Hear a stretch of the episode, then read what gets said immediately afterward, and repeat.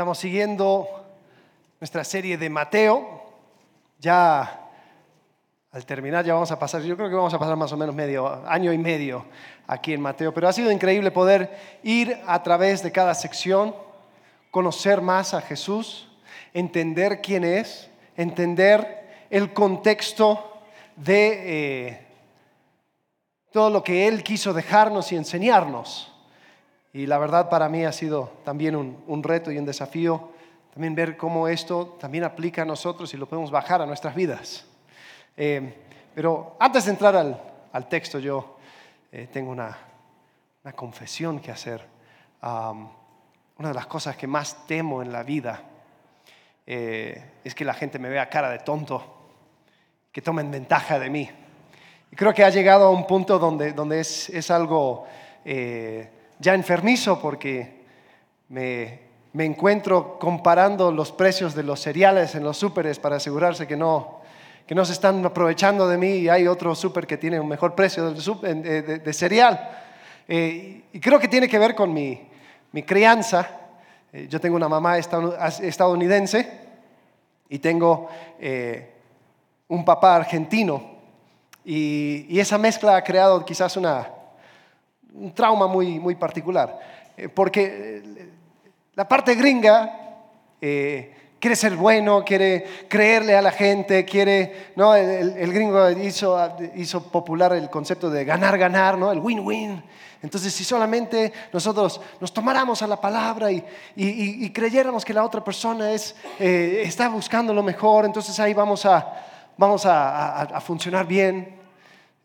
Yo viví una crianza media, em, no, sé si aislada, pero pues hice escuela en casa, ¿qué te puedo decir? Eh, mi primera callejera, mi primera pelea callejera fue aquí en Tejeda. Yo nunca, nunca estuve en una pelea. Em, y el otro lado, pues tengo un papá argentino, y el lado argentino pues es un poco más desconfiado. Eh, el ser ingenuo para un argentino es un pecado capital. Lo que más valoran es lo que dicen los argentinos, la cancha. O sea, asegurarte que tú, tú, sabes cómo manejarte, ¿no?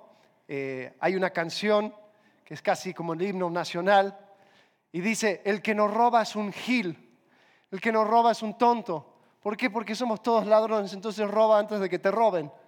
Entonces, los argentinos como que tienen otra forma de ver el mundo. Entonces, por un lado quiero ser buenote con la gente y por otro lado pues tengo que saber de que pues la verdad es que este, este mundo es, es, un mundo malo. Eh, y creo que no soy yo el único que, está, que, que lucha con este, este tema. Creo que todos hasta cierto grado tenemos esa manera de ver el mundo y entramos en cierto conflicto, ¿no? Eh, hasta, hasta hay un dicho entre cristianos y no, nosotros los cristianos somos mansos, ¿no? No mensos.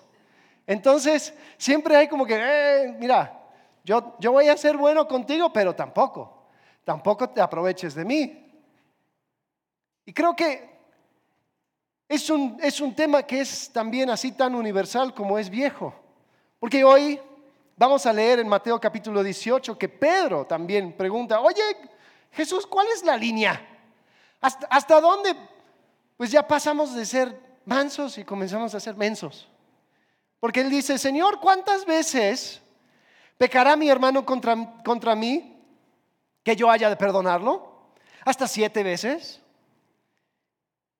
Entonces, Pedro está preguntando, oye, ¿cuántas veces tengo que perdonar hasta que es, se nota que me está viendo la cara?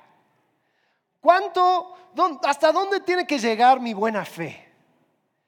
Y, y, es frustrante porque la verdad es que nosotros quisiéramos que nuestra relación con Dios sea Él y yo, nada más.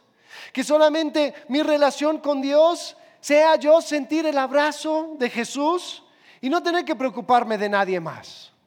Queremos sentirnos como, como la ovejita que tiene Jesús en sus brazos y yo mirarle a Jesús, como esta, y le miro a Jesús y Él me mira a mí y siento el amor de Jesús y ahí, eh, hasta ahí llega, ¿no? Lo máximo de mi relación con Dios. Y hasta cantamos, ¿no? Cosas que, hablan, en este pasaje vamos a ver, en Mateo 18, también se repite en, en, Lucas capítulo 15, habla acerca de esta canción que cantamos, dice que Jesús deja los 99 y va por, ¿cómo dice la canción? Los 99 y va por mí. Me. ¿Quién soy? Soy la oveja. Y ojo, está bien. Mira, no, no, no quiero que te vayas pensando de que Jesús no te ama de esa forma. Sí te ama de esa forma y Él va a dejar los 99 y buscarte y, todo, y está perfecto. Pero al aludir a esta parábola en canciones, en poesía, en frases, en posteos de la tía que te manda buenos días, Jesús te ama, dejó los 99 por ti, ahí está el, meme que te manda en la mañana por WhatsApp. Hemos dejado a un lado el contexto en el cual se da esta parábola. Y llegamos a conclusiones a veces erróneas e incompletas. Entonces, si se acuerdan de la semana pasada, capítulo 18 de Mateo, si tienen sus Biblias, por favor, ábranlo a Mateo capítulo 18. Ahí abren sus celulares, ahí lleguen, abran la, la, aplicación de la Biblia, todo lo que necesites para acompañarme en Mateo capítulo 18. Mateo capítulo 18, versículo 1, comienza con una pregunta. ¿Cuál es la pregunta? ¿Quién es el mayor en el reino de los cielos. Ya los discípulos estaban diciendo, oye, todo bien con el reino, pero vamos a ponerle título a la cosa. Yo quiero saber quién va a ser el presidente, vicepresidente, primer ministro, etcétera. ¿Quién es el mayor? ¿Y qué hace Jesús? Dice en versículo 2, él llamando a un niño, lo puso en medio de ellos y dijo, en verdad les digo, que si no se convierten y se hacen como niños, no entrarán en el reino de los cielos. Así pues, cualquiera que se humille como este niño, ese es el mayor en el reino de los cielos. Y el que recibe a un niño como este en mi nombre, me recibe a mí. Pregunta, ¿quién es el mayor en el reino de los cielos? ¿Los niños? Dios. Sí, ok. Como, como yo sé que, que, cuando abrieron su celular ya empecé a competir con todas las notificaciones que tienes en tu celular, los correos y todo lo demás. Vamos a centrarnos. ¿Qué hace Jesús? La pregunta, ¿no? ¿Quién es el mayor? Jesús, ¿qué hace? Él llama a un, a un niño y le hace sentar y dice que cualquiera, dice que el, versículo 3, en verdad les digo que no, si no se convierten y se hacen como niños, no entrarán en el reino de los cielos. Así que cualquiera que se humille como este niño, ese es el mayor. ¿Quién es el mayor? Los niños no. Yo sé que ah, tenemos, tenemos en nuestro en, nuestra, nuestra, banca de memoria un montón de predicaciones y misas y todo donde, donde dicen, mira los niños, el reino de Dios es de los niños, acuérdense el día después, el día del niño, eso es siempre el pasaje que sacan, pero no dice que el reino es de los niños. Escuchen, es para los discípulos que se humillen como niños. O sea, tú y yo, con el deseo de crecer, y conocer más a Jesucristo, esos son los mayores en el reino. Después dice, pero al que haga pecar a uno de estos pequeñitos que creen en mí, ¿quiénes son los pequeñitos? Los que se humillan como niños, no digas los niños, los pequeñitos. ¿Viste cómo tenemos cosas? Después no, no, no escuchamos nada. Sí, Alex habló acerca de los niños y cómo es el reino. El que haga pecar a estos pequeñitos es estos discípulos que se han humillado y quieren crecer y quieren conocer más a Dios. El que haga pecar a uno de estos pequeñitos que creen en mí. Mejor le sería que colgara al cuello una piedra de molino eh, de las que mueve un asno y se ahogara al profundo del mar. La única sugerencia suicidio en la Biblia que encontramos. Eh, después del versículo 10 dice, miren que no desprecien a uno de estos pequeños. ¿Quiénes son los pequeñitos? Ahora sí estamos. Bien.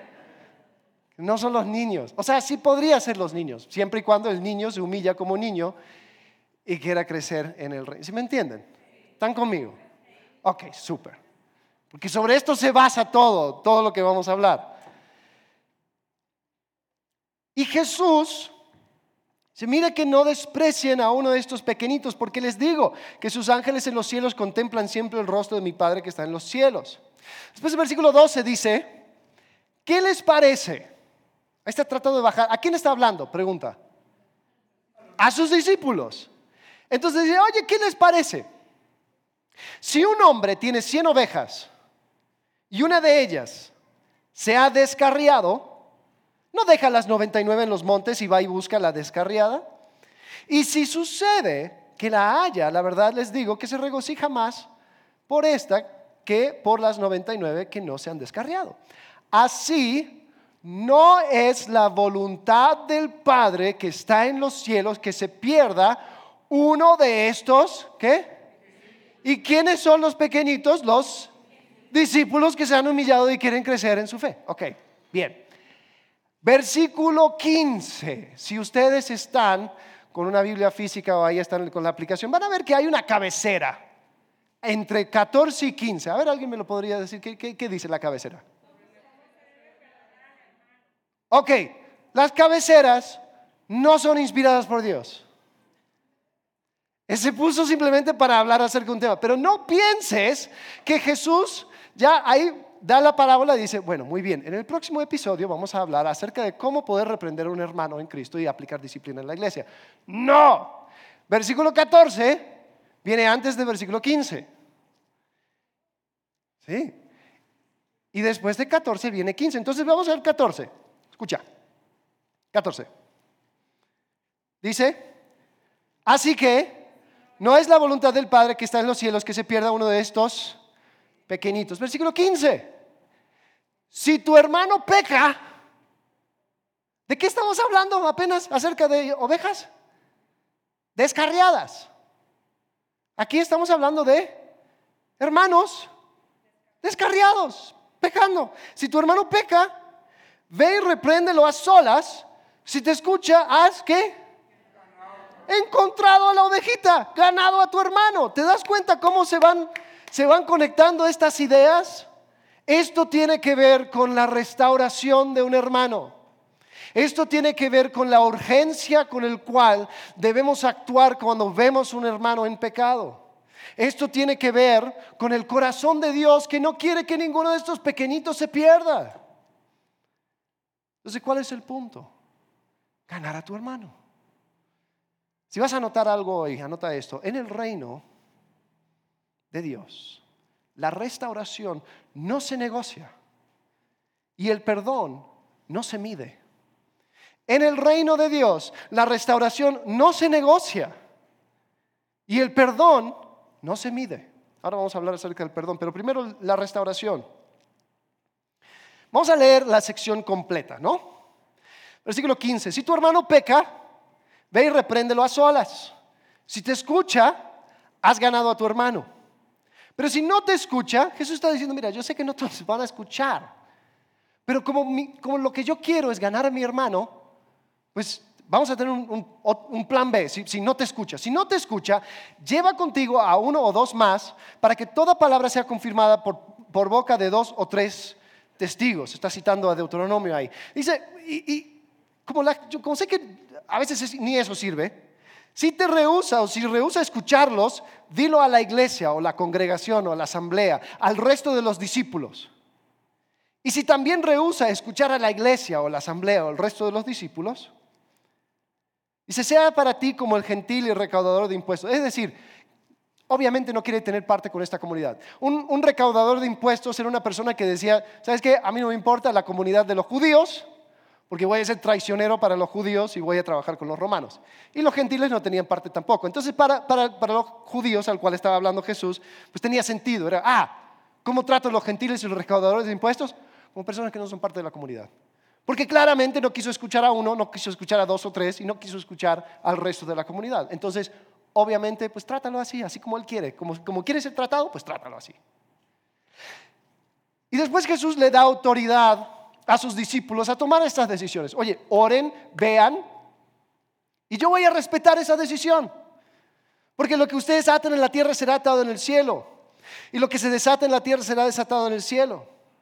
Además les digo que si dos de ustedes se ponen de acuerdo sobre cualquier cosa que pidan aquí en la tierra, les será hecho por mi Padre que está en los cielos. Obviamente esto está hablando específicamente en cuanto a esta situación, ¿no? No es que si tú te juntas con otra persona para declarar que esta casa será mía en el nombre de Jesús y después te frustras porque no sucedió. No está hablando de todo eso, está hablando en este contexto, ¿no? En cuanto a aplicar este, eh, estas, estas, normas, estas reglas, este, esta justicia. Y dice, porque donde están dos o tres reunidos en mi nombre, allí estoy yo en medio de ellos. Entonces Jesús, como no quería que ninguno de sus discípulos se pierdan, estos pequeñitos, él dijo, yo quiero que tengan las herramientas para la restauración. Yo quiero que tú tengas la actitud de un pastor que deja las 99 y busca a la oveja descarriada. Yo quiero que mi corazón sea tu corazón también. Pero ¿qué solemos hacer? Bueno, primero quizás privatizamos nuestra fe. Hemos pensado y nos han, nos han puesto, como esto es un estado laico y la religión es algo muy personal, pues ah, es muy personal. Entonces es tan personal que solamente aplica para mí, en, en, mi cuarto, en mi oración, en mi tiempo íntimo con Dios y que eso no afecta a ninguna otra cosa. Entonces mi relación, mi religión, mi manera de conectarme con Dios es yo y Él a solas. Punto. Y mi manera de medir mi espiritualidad es si medir cuánto amo yo a Jesús y cuánto Jesús me ama a mí. Entonces es, es, es únicamente con, con Dios. Y los roces y el pecado en mi alrededor, los problemas, esos son ataques del diablo para, para poder estorbar mi relación personal con Jesús, ¿no? Entonces yo me veo con esa, como esa ovejita en el abrazo de Jesús y ya, y eso es, eso es mi relación con Jesús, no me estorbes, no me molestes, ¿no? No me toques, ando chido. ¿Y los demás? Pues los demás tendrán su propio camino, tienen su propia manera. ¿Yo quién soy para juzgar? ¿Yo quién soy para hablar? No quiero causar problemas.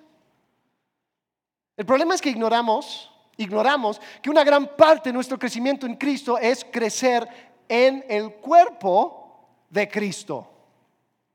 Es decir, mi crecimiento y conocimiento de quién es Jesús sucede a la medida que voy interactuando y sí, a veces rozando o teniendo conflictos con los otros miembros del cuerpo de Cristo. A ver, quiero leerles un pasaje y quiero que escuchen bien el lenguaje comunitario que encontramos cuando el apóstol Pablo está hablando a la iglesia en Éfeso acerca de crecer en Cristo.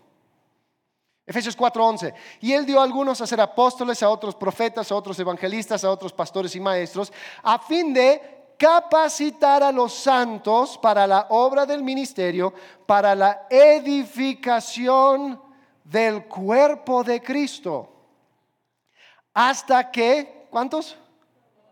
Todos lleguemos a la unidad de la fe, del pleno conocimiento del Hijo de Dios, a la condición de un, hombre maduro, a la medida de la estatura de la plenitud de Cristo. Entonces ya no seremos niños, sacudidos por las olas y llevados de aquí para allá por todo viento de doctrina, por la astucia de los hombres, por las artimañas engañosas del error. Más bien, fíjate, al hablar la verdad en amor, qué difícil es hablar la verdad en amor, ¿no?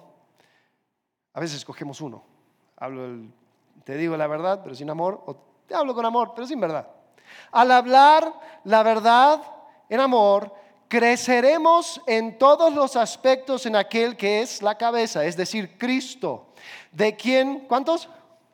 Todo el cuerpo, estando bien ajustado y unido por la cohesión que las coyunturas proveen conforme al funcionamiento adecuado de cada miembro, produce el crecimiento del cuerpo para su propia edificación en amor. Tu relación con Jesús no es algo único yo con Él y punto nada más. Tu relación con Jesús también implica al cuerpo de Jesús, al cuerpo de Cristo. La espiritualidad máxima no es del monje arriba de la montaña a solas en un modo zen por años. La espiritualidad máxima es quien, viviendo entre el cuerpo, pueda trabajar para el funcionamiento y crecimiento de todos. Pero no hacemos eso, ¿no? ¿Qué otra cosa hacemos cuando nos encontramos con la situación de estos, esta gente problemática, no? Otra opción es el no es conmigo. Y no es conmigo la cosa, la verdad. Yo aquí no, no tengo perro en este, en este pleito. Y ojo, hay algunos, o sea, hay un tema textual y hay personas que se han agarrado de un texto. Eh, si tenemos la, versión de, Mateo capítulo 18, versículo 15, en eh, la Reina Valera, si tienes Reina Valera o algunas otras traducciones, aquí dice, mire, fíjate, si por, por tanto, si tu hermano peca, ¿qué dice? Contra ti. Entonces hay quienes dicen, ah, es contra ti. Pues no fue conmigo. Yo solamente lo vi. Yo solamente lo escuché solamente me dijo, pero no fue contra mí. Entonces yo no tengo que hacer nada. O sea, se lo cuento a mis amigos, ¿no? Para que oren y para que, ¿no? para que estén pendientes, pero yo, yo, yo no voy a meterme. Ok, hay un par de cosas. Número uno, en los manuscritos más confiables ese contra ti no está. Eh, pero también, si está o no está, eso lo dejamos a un lado. Pero es la cuestión de énfasis. ¿Dónde está el énfasis? ¿Está en, las particularidades de, cómo aplicar la disciplina? No. Está al, final de 15. Dice, si te oyere, has ganado a tu hermano. ¿De, ¿De qué se trata la parábola? Has encontrado a la ovejita y hay gozo. Entonces la fuerza de la idea va con ganar a tu hermano. Pero ¿sabes qué? Nos metemos en tecnicismos. Y te voy a decir, si vas a meterte en tecnicismos, yo más, entonces yo te voy a decir que ese tecnicismo no vale. No pienses por un segundo que podemos excusar nuestro pecado a nivel sociedad, ¿no? Ay, qué pena. ¿Qué es lo que, qué, decimos en México? Pues, ay, qué pena contigo. No, no, claro, yo no, yo no voy a decir eso, yo no me voy a meter. Es más, la Biblia me dice que si es contra ti, pues no, no fue contra mí, entonces yo, yo no voy a decir nada. Entonces, ¿qué sucede? Hay personas que ven desde lejos a su hermano o su hermana descender una espiral descendente en el pecado y se van perdiendo, perdiendo, perdiendo, perdiendo. Pero para que no me acusen de metiche, yo no digo nada. Es más, ¿y por qué? ¿Por qué el pastor no dice algo? Pues debería, pues no ve todos los problemas que hay. Ay, qué pena, qué problema, qué difícil. ¿Y tú? Vemos a esa oveja descarriarse y preferimos estar con los 99 porque por lo menos no hacen tanto lío como ese.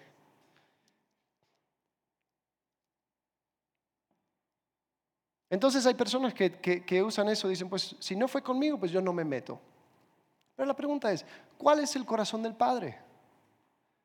¿Cuál es el corazón del Padre? La restauración. Si fue contigo, si no fue contigo, busca la manera para poder llegar a esa persona. La restauración no se niega o no se negocia.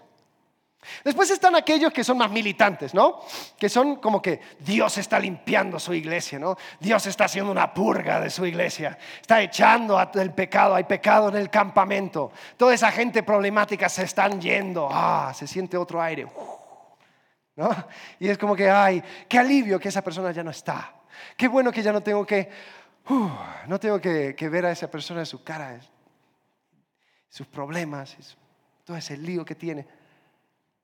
Y entonces usamos Mateo 18, 15 al 20 como, como con la frialdad de un cirujano. Bueno, listo, vamos, vamos de paso 1, hubo una confrontación, vamos con paso 2, con eh, testigos, vamos a paso 3, vamos con la iglesia y casi, casi estoy esperando de que ya quememos los tres pasos para que decir, gentil y publicano, adiós, ¡pum!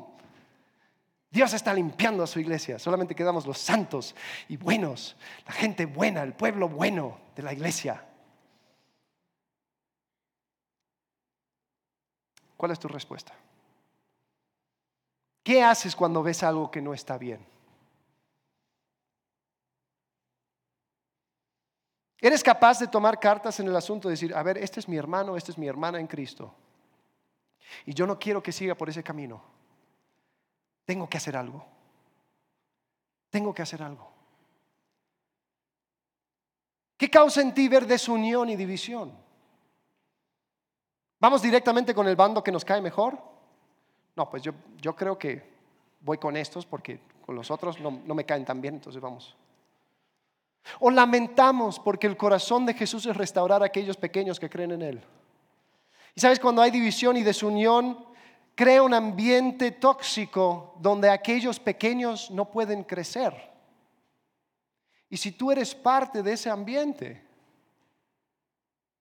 Jesús dice, ay de ti, porque si estorbas el crecimiento de uno de estos pequeños, ya sabes cuál es la sugerencia de Jesús. La restauración no se negocia, no se negocia. Bueno, después continúa y empiezan a hablar acerca del perdón, porque Pedro, Pedro sabe dónde va esta conversación. Dice, ah, pero espérate, si se descarría uno de estos hermanos porque seguro algo hizo. Y si algo hizo, pues tiene, le tengo que perdonar. Pero Jesús, a ver cuántas veces le tengo que perdonar.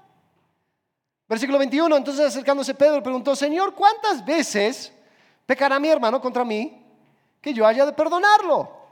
Hasta siete veces. Hay algunos que piensan que eh, Pedro estaba siendo muy generoso.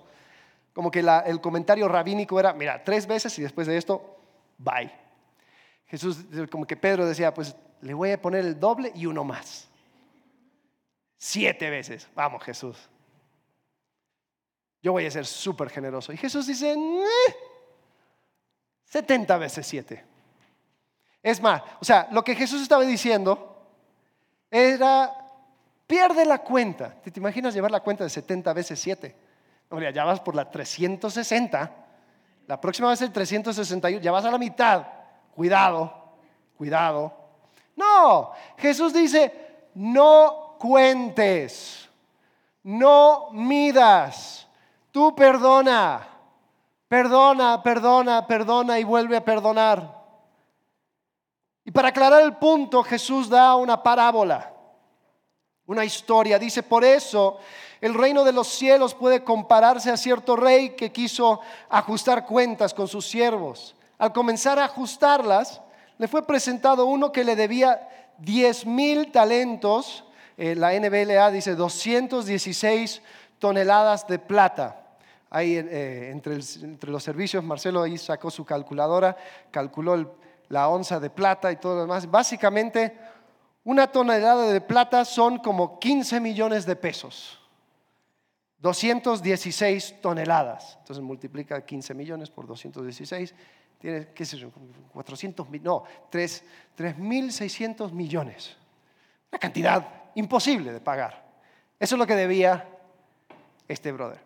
Entonces, dice, pero no teniendo él con qué pagar, obviamente, su señor ordenó que lo vendieran. No había bancarrota en aquel entonces, no podías pagar, pues te vendes a ti mismo como esclavo, junto con su mujer e hijos y todo lo que poseía, y así pagara la deuda. Entonces el siervo cayó postrado ante él diciendo, tenga paciencia conmigo y todo se lo pagaré. ¿Tú crees que se lo iba a pagar? Por eso, por eso el, Señor hizo esto. Dice, le tuvo compasión lo soltó y le perdonó la deuda. Wow, imagínate el alivio con el cual este siervo salió de ese lugar. ¡Oh! lo que se me perdonó. Pero al salir aquel siervo encontró a uno de sus consiervos que le debía 100 denarios. A los 100 denarios, un denario es más o menos es, es un día de pago.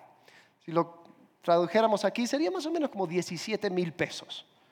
Ojo, una cantidad importante. Si alguien me debe 17 mil pesos, asegúrate que le voy a estar tocando la puerta.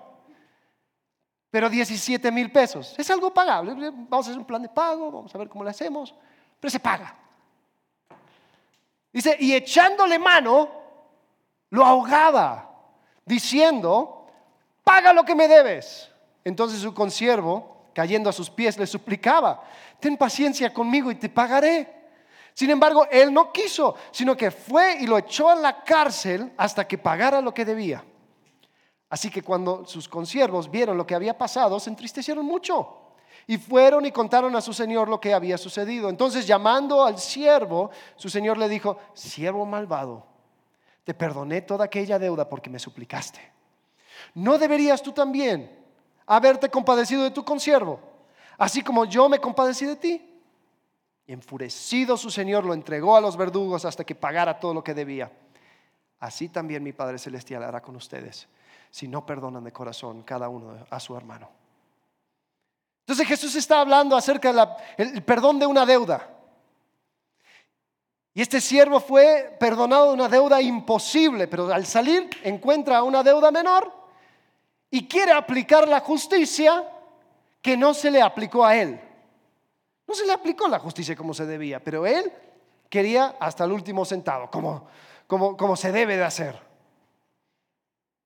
Sabes, el pecado lastima a otros, siempre, siempre el pecado lastima a otros. Y muchas veces para que haya una restauración verdadera tiene que haber confesión y perdón de la otra persona.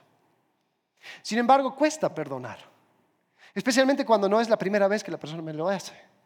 Especialmente cuando ya estoy, ya, estoy rayándole en, en, lo menso, estoy dejando a un lado lo manso. Estoy diciendo, a ver, ¿y a qué punto me está viendo la cara?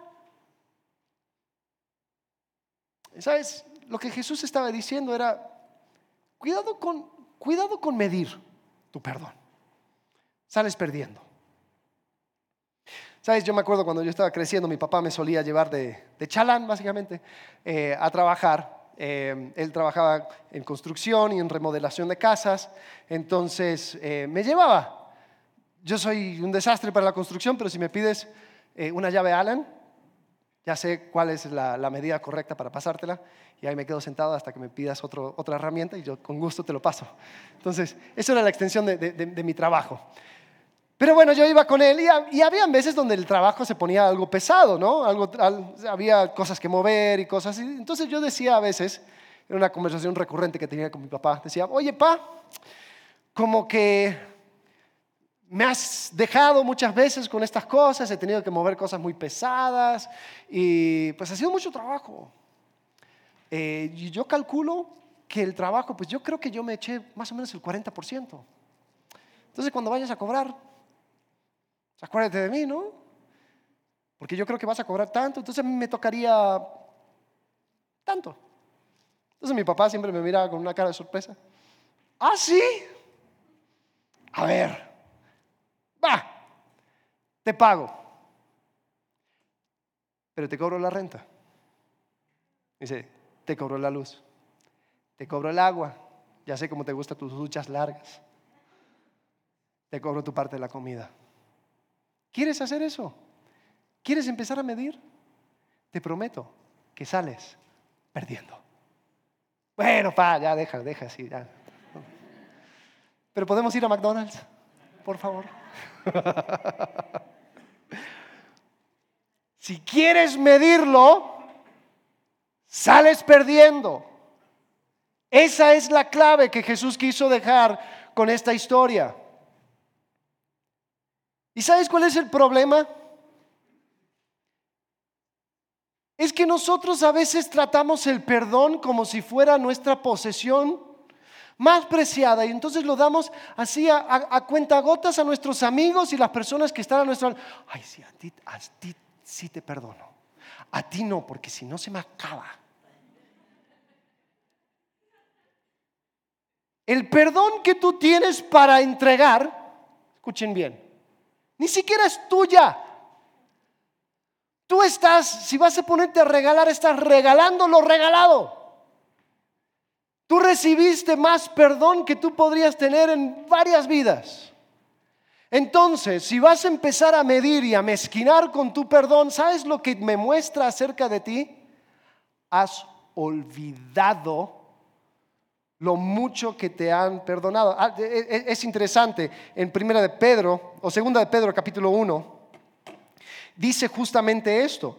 Cuando, cuando habla acerca, si, si, yo no, si yo no entiendo mi lugar en, este, en esta vida en Cristo, si yo no veo estos temas es porque me he olvidado de lo mucho que he sido perdonado. Primera de Pedro capítulo, o segunda de Pedro capítulo 1, dice en versículo 9 dice, porque el que carece de estas virtudes es ciego o corto de vista, habiendo, fíjate cuál es la palabra, habiendo olvidado la purificación de sus antiguos pecados. Entonces, o sea, cuando tú no quieres perdonar, se nota que te olvidaste de algo muy importante. Ahora este siervo en la parábola tenía, tenía la memoria muy corta porque sale e inmediatamente quiere cobrar. Pero ¿cuántas veces nosotros salimos de este lugar después de haber cantado de lo mucho que nos ha perdonado, de cómo queremos ser como Cristo y mi perdón a nadie se lo doy?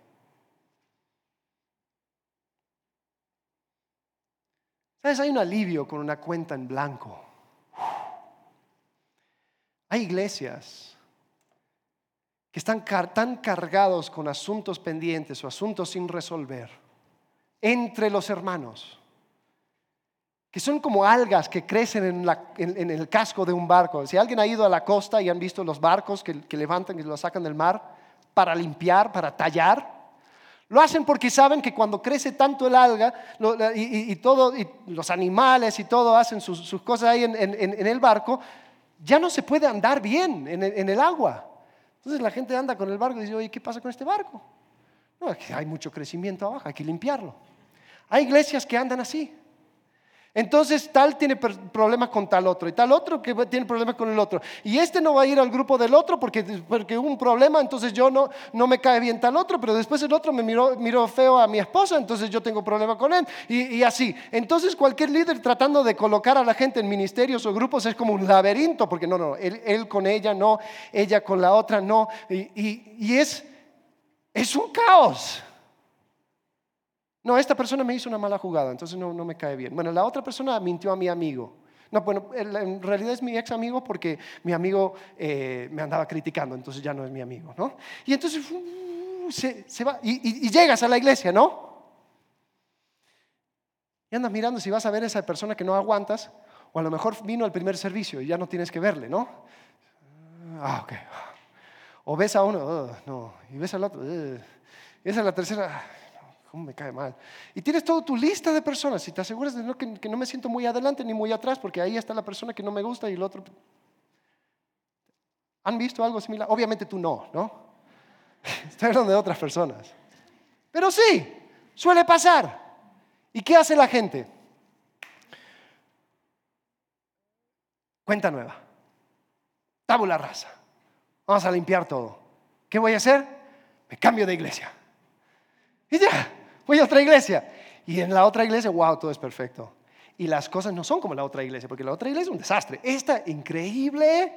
Toda la gente sonriendo, toda la gente me, recibe, me pone un corazoncito en, la, en el frente para darme la bienvenida. Y excelente, me encanta. Te puedo asegurar, eso dura dos años. Se acaba la etapa de luna de miel y dices, uy, como que el pastor sí tiene problemas, ¿no? Y sus hijos, peor. Y los del grupo, no, ¿cómo voy a ir al grupo si, el líder de ese grupo es también igual de desastre?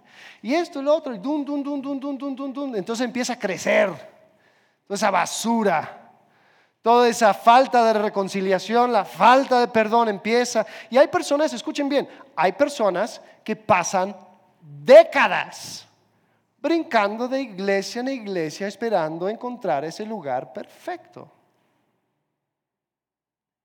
¿Cuál es el problema? El problema es que tú y yo negociamos la reconciliación y medimos el perdón. Hay otra forma de limpiar la cuenta. Es perdonando. Es restaurando. Es ir hablando. Y, a veces ni siquiera hay que hablar. Porque como nosotros aquí en México somos tan buenos escondiendo nuestro rencor, siempre tengo la sonrisa, ¿qué tal? Y siempre hablo bien, entonces no tengo nada que pedir perdón, pero sí lo tengo en contra de este hermano. Es lo que tienes que hacer, ponerte a solas con Dios y abrir la mano y decir, Señor, lo perdono. Y Señor, no voy a volver a usar esta cosa en su contra. Hay veces donde sí hay que hablar y hablen. Hay veces donde hay que buscar una intervención mayor. Hazlo. Porque así y solamente así vamos a poder vivir de la manera que Jesús nos manda vivir. Espérate, Alex, espérate. Quizás me dirás. ¿Quién toma la iniciativa? Porque yo no hice nada a ese brother. Y vieras cómo lo tiene agarrado conmigo. Nunca me saluda. Pero nunca. ¿Quién toma la iniciativa? Bueno, Jesús dice en Mateo 18, si tu hermano peca, ve y repréndelo a solas. Ok. Entonces, si yo peco, pues yo espero a que me venga a hablar. No, porque en Mateo 5, versículo 23, dice, si estás presentando tu ofrenda en el altar y allí te acuerdas que tu hermano tiene algo, ¿qué dice? Contra ti. Ve y reconcíliate primero con tu hermano. Entonces, ¿quién toma la iniciativa? Escuchen bien. ¿Quién toma la iniciativa? El primero que se da cuenta que hay un problema. Y si eso te arde, pues fuiste tú. Toma la iniciativa. Jesús no va a negociar con la reconciliación. Buscar una restauración a la relación es buscar la unidad en el reino de Dios. No tiene que ver con recuperar tu honor, no tiene que ver con ganar el argumento, no tiene que ver con que la, persona sepa, porque yo quiero que tú aprendas tiene que ver con la unidad. Y sabes, yo creo que los discípulos, cuando escucharon a Jesús, sí lo entendieron. Hay una historia, no es inspirado por Dios, pero, pero, pero, pero viene muy poco después de, los, de que los eh, discípulos eh, murieron un tal Clemente de Alejandría cuenta, es 150 después de Cristo. Entonces, unos 60, 70 años después de que Juan, el apóstol, murió, Clemente cuenta una historia acerca de Juan. Dice que Juan, él estaba en Patmos y estaba escribiendo el libro de Apocalipsis. Muere el emperador y le sueltan a Juan. Entonces él regresa donde estaba haciendo ministerio, estaba haciendo ministerio en Éfeso. Él regresa ya un hombre viejo, 70, 80 años empieza a hacer ministerio y empieza a trabajar con los líderes locales de diferentes ciudades. Y dice que va a una ciudad cerca de Éfeso y, encuentra a un joven. Este joven era carismático, tenía, mucho fervor y como que le llama mucho la atención a Juan y dice, y dice al líder, oye, échale ojo a este, yo quiero que tú le enseñes, yo quiero que tú le entrenes. Ah, muy bien, dice el líder. Y lo entrena, lo lleva a su casa, lo empieza a entrenar, lo empieza a enseñar, el joven se bautiza y empieza a estar activo en la iglesia. Dice que tiempo después el joven, dice que se, encuentra con, grupos de amigos. Clemente dice que se, fue, em, detrás de entretenimientos costosos. No sé lo que significa eso, pero no es nada bueno. Y el, y el líder como que se lo dejó, dijo, bueno, ya, ya, está, ya me voy a ocupar de otras cosas. Y como que, como que no le presta tanto atención a este, a este joven. El joven, con su grupo de amigotes, empieza a meterse en cosas cada vez peor, cada vez peor, cada vez peor. Algo sucede. Clemente no dice exactamente qué, pero algo sucede tan malo que este joven dice, ah, ya fue. Ni el perdón de Dios me puede alcanzar a donde llegue. Entonces, ¿qué hace?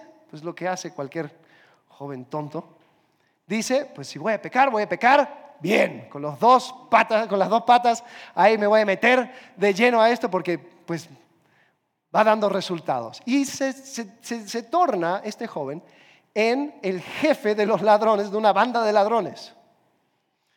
Bueno, Juan anda haciendo sus rondas y regresa a la ciudad. Se junta con el líder. Y le dice el líder, oye, dame el depósito que te hice. Y él dice, eh, ¿cómo, cómo, cómo? ¿Estabas hablando de dinero? Dice, no, no, no, tranquilo. Estoy hablando del joven. Te lo entregué para que lo entrenaras. ¿Qué de él? El líder empieza a llorar y dice, oh, no, Juan, perdón, está muerto. muerto, muerto, ¿cómo? Sí, muerto, muerto para Dios y muerto para la iglesia. Dice, se ha descarriado. Se ha vuelto un ladrón, jefe de ladrones, está en las montañas y ahora está viviendo como, como, como ese con su banda de ladrones. Juan se molesta y dice, ay, excelente guardia, te, me, te me volviste, dice, ¿cómo puede ser? Yo te lo entregué y así me pagas. Dice, dame un caballo. 80 años más o menos tenía Juan. Dame un caballo. ¿Cómo, Juan? Me voy al monte. ¿Cuál monte? Aquel monte. ¡Pum! Se va Juan, solo, buscando a este joven. Va, se acerca a la montaña y lo aprenden los, los, otros, eh, los otros ladrones le toman. Y cuando Juan les ve, dice, a esto vine, lléveme a tu líder. Y le van llevando al líder, que era este joven. Dice que cuando el joven ve a Juan, se sorprende tanto que se da la vuelta y se echa a correr. Y Juan se desmonta del caballo y empieza a correr tras él. Y Clemente cita lo que Juan grita, dice que Juan empieza a decir, ¿por qué huyes de mí, hijo? De tu propio padre, desarmado y muy viejo. Tenme lástima, hijo, no miedo de mí. Aún tienes esperanzas de vivir. Rendiré cuentas a Cristo por ti. Si es necesario, sufriré con gusto tu muerte como el Señor sufrió la muerte por nosotros. Por salvarte daré mi propia vida. Alto, creed, Cristo me ha enviado. Al escuchar esto, el joven no pudo más, empezó a llorar. Soltó el arma y abrazó a Juan. Se arrepintió de su pecado y Juan pasó por un tiempo intenso de oración y ayuno en su favor. Y al final este joven que se había descarriado, que había llegado en su mente más allá del mismo perdón de Dios, fue restaurado a comunión con la iglesia. ¿Qué habrá entendido Juan para hacer tal locura? Yo creo que entendió el corazón de Jesús aquí en Mateo 18, que la restauración no se negocia y el perdón no se mide. Juan entendió de que él como el pastor tenía que dejar a los 99 e ir y buscar al descarriado. Sin importar con quién fue, que si fue la culpa de tal o cual otro, él iba a hacerlo. ¿Te imaginas cómo sería tu vida y mi vida si nosotros pusiéramos esto en práctica? ¿Te imaginas cómo se sentiría la libertad de poder perdonar? Con una soltura donde dejas a un lado tu orgullo, tu honor y todo lo demás y dices, ¿sabes qué? Lo máximo es que yo siga a mi Rey Jesucristo. Y mi Rey Jesucristo me mandó a buscar al descarriado.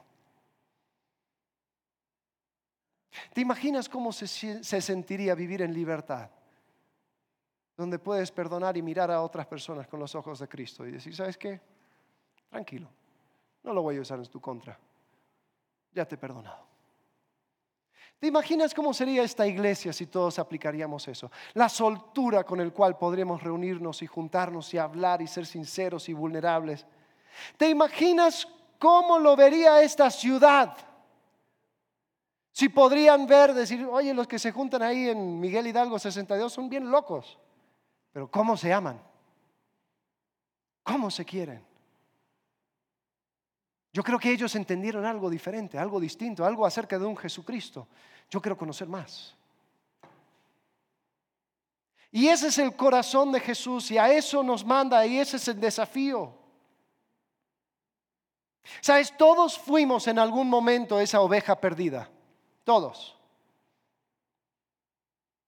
Y Jesucristo nos amó tanto que él murió por nosotros y, el regalo de la vida eterna pues está en aceptar ese, ese amor, en recibir ese perdón. Todos fuimos en algún momento esa oveja perdida, pero todos en Cristo tenemos la oportunidad de ser el pastor que lo busca.